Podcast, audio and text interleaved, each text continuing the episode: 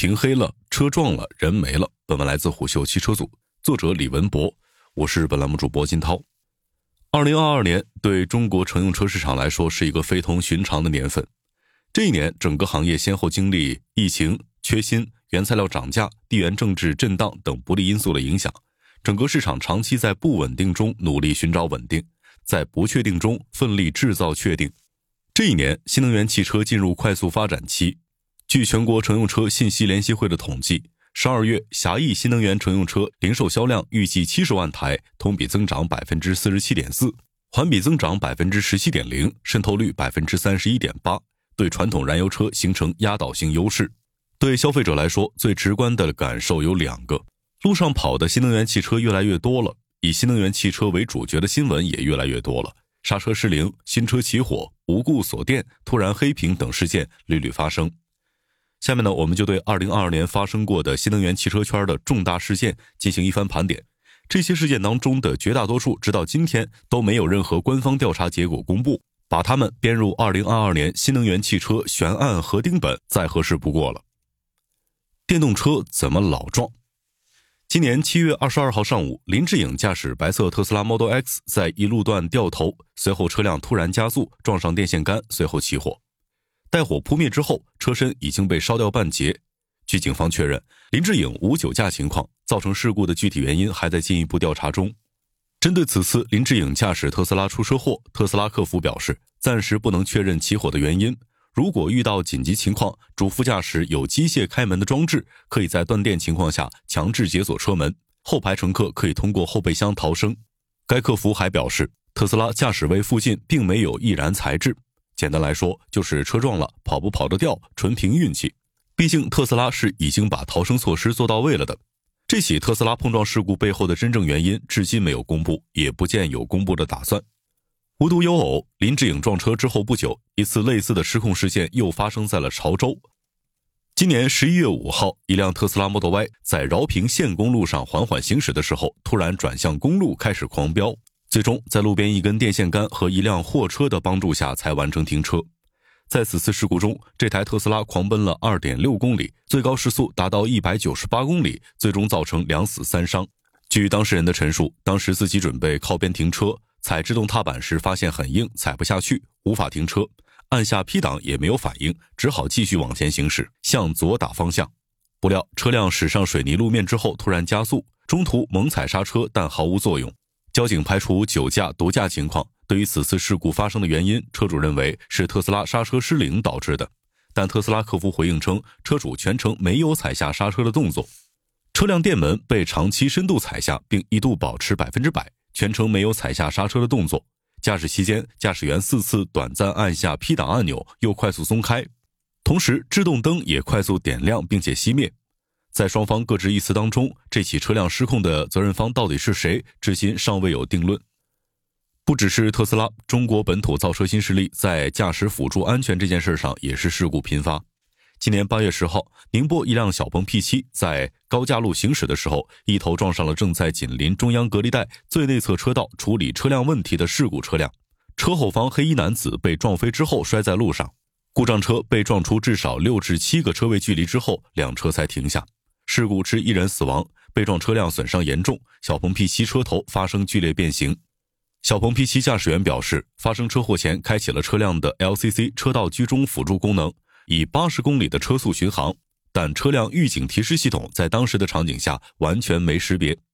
对此，小鹏汽车给出的答复是：初步判断为车主使用自适应定速巡航和车道居中保持功能的过程中，没有保持对车辆前方环境的观察，并及时接管车辆所致。经当地交警部门调查判定之后，结论亦符合上述的情况。与特斯拉强硬的态度相比，小鹏汽车确实和风细雨了不少。但在一次次血的代价之后，作为用户的我们，还是应该尽快树立这样的一个坚定的价值观：无论车企再怎么大力宣传自家的车具备这样那样的自动驾驶能力，现阶段的驾驶安全第一负责人都应该是自己。毕竟，一旦出了事故，车企就会掏出厚厚的用户手册和无形的法务来推卸责任、规避风险。且车企所谓的全力配合，并不能让因此已经产生严重伤害或死亡的生命复原，最终都是用真金白银支持车企的用户扛下了一切。相比燃油车，纯电动汽车的整车电子电气架构进行了大幅更新，让远程更新这一燃油车时代几乎没有办法实现的功能，开始真正走入寻常百姓家。但远程更新是一把双刃剑，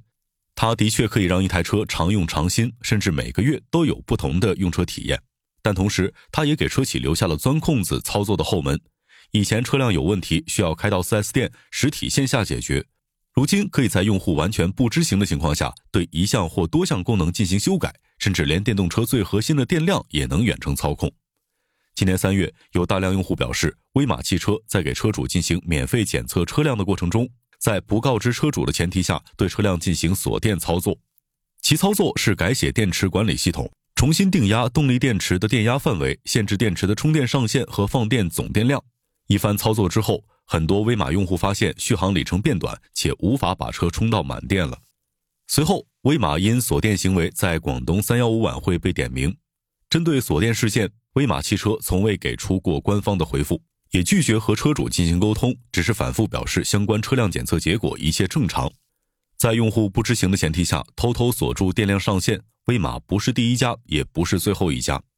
比如广汽丰田就曾在未经车主允许的情况下，对2020年6月份之前生产的广汽丰田 IA5 车型通过后台 OTA 的动作，手动人为降低电池可用容量，整车电池容量减少7.8千瓦时，导致续航里程缩短60到70公里。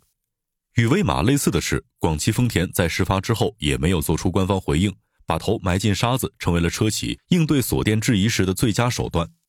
作为一台电动汽车上价格最高的零件。召回更换动力电池意味着更高的成本，锁电可以大事化小。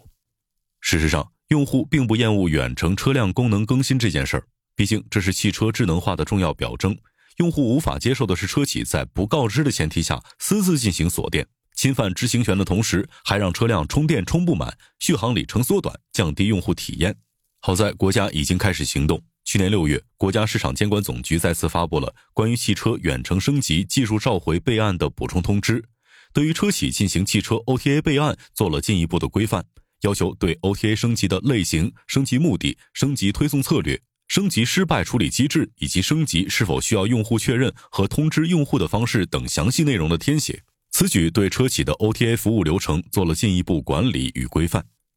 我们虽然不能下定论说从今往后再也没有车企会偷偷摸摸 OTA 来修复本应该在出厂前解决的瑕疵，但至少这些车企在推送前要花时间思忖一下头上悬着的这柄达摩克利斯之剑会不会直接落下来刺穿自己。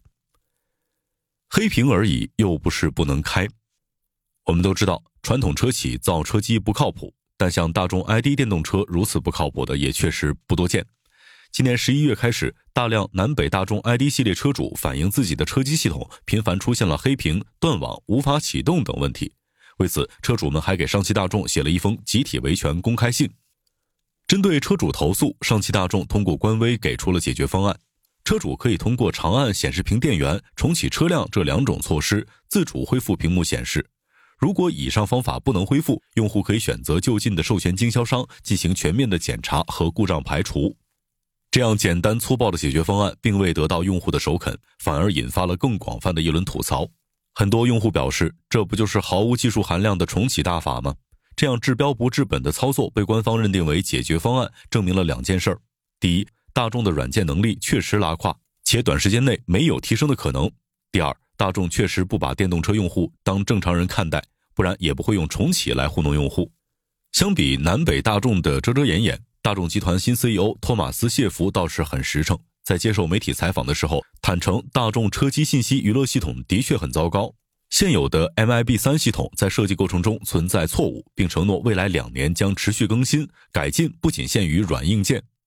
但花两年的时间来解决这些本不该出现的软件问题，让大众在中国智能电动汽车终极内卷的战场上再难谋得一席之地。如今，无论是历史悠久的百年车企，还是刚刚越过生死线的新造车，眼前的挑战都是如何赢得用户的心。这与企业创立的时间长短没有关系，交付给用户产品的成熟度才是王牌。车机出现问题不可怕，可怕的是出现问题之后，用降质的办法来应付用户，得过且过，而不是自我审视，快速补齐智能化短板。用户不是傻子，把用户当傻子的车企才是真傻子。对于很多消费者来说，二零二二年买一台智能电动汽车还有些犹豫。希望二零二三年这些智能电动汽车的糟心事儿能少一点，让大家在二零二三年做消费决策的时候能够少一些迟疑，多些果断。商业洞听是虎嗅推出的一档音频节目，精选虎嗅耐听的文章，分享有洞见的商业故事。我们下期见。